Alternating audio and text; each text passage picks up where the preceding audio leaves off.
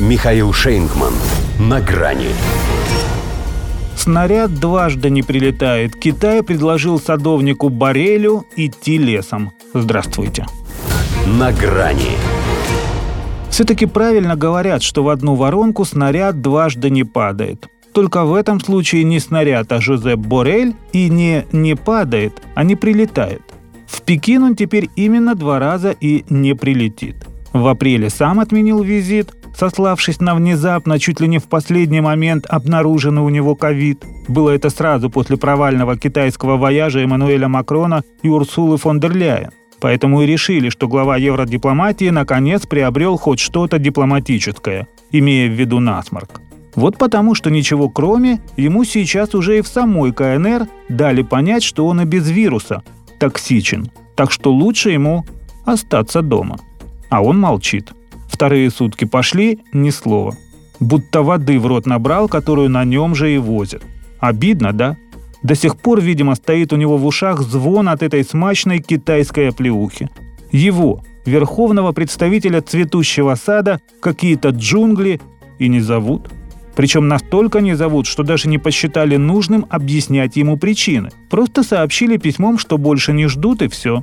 К сожалению, мы были проинформированы нашими китайскими коллегами о том, что визит в запланированные на следующей неделе даты невозможен, и мы должны искать альтернативы. Растерянно прокомментировали конфуз в офисе Еврокомиссии. Вот и думай теперь, Барель, то ли китайцам твое официальное лицо чем-то не угодило, то ли все европейцы им на одно лицо. Точнее, на два. Двуличные, то есть. Последний раз такую в том же апреле и принимали. Это ей Жозеп должен был составить компанию. Так и не поняли, с какого боку она Анна, а с какого Лена. Потом узнали, как ты ее не крути, все равно 360 градусов. А Барель, он тот же Янус, только в профиле своем путается. Вроде шеф евродипломатии, но признается, что скорее министр обороны. Коль так, то справедливо все в Пекине рассудили – не по статусу ему с главой МИД Цинганом встречаться, а на посещение военного ведомства запроса из Брюсселя не поступало. В общем, кто ты, Барель? Как бы ненавязчиво рекомендовали китайцы несостоявшемуся визитеру для начала в самом себе разобраться. А то разговоры ходят, что он думал их на путь истины наставить тоже планировал мусолить здесь эту переходящую из уст в уста западную жвачку о необходимости надавить на Россию, если Китай хочет, чтобы ему доверяли. Они это и в резолюции своего последнего саммита ЕС записали. А Жозеп, стало быть, собирался ковать, пока горячо. Но китайцам зачем кузнец? Им кузнец не нужен. Что они, лошадь, что ли?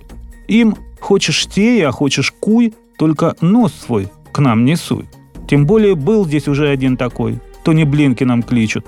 Пустили, в том числе и на свою голову. А через пару дней после его встречи с Си Цзиньпином Джо Байден обозвал председателя диктатором. И госсекретарь ему поддакнул. Ибо одного поля ягоды. Причем волчьи.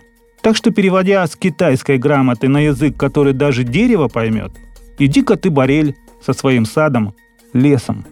До свидания. На грани с Михаилом Шейнгманом.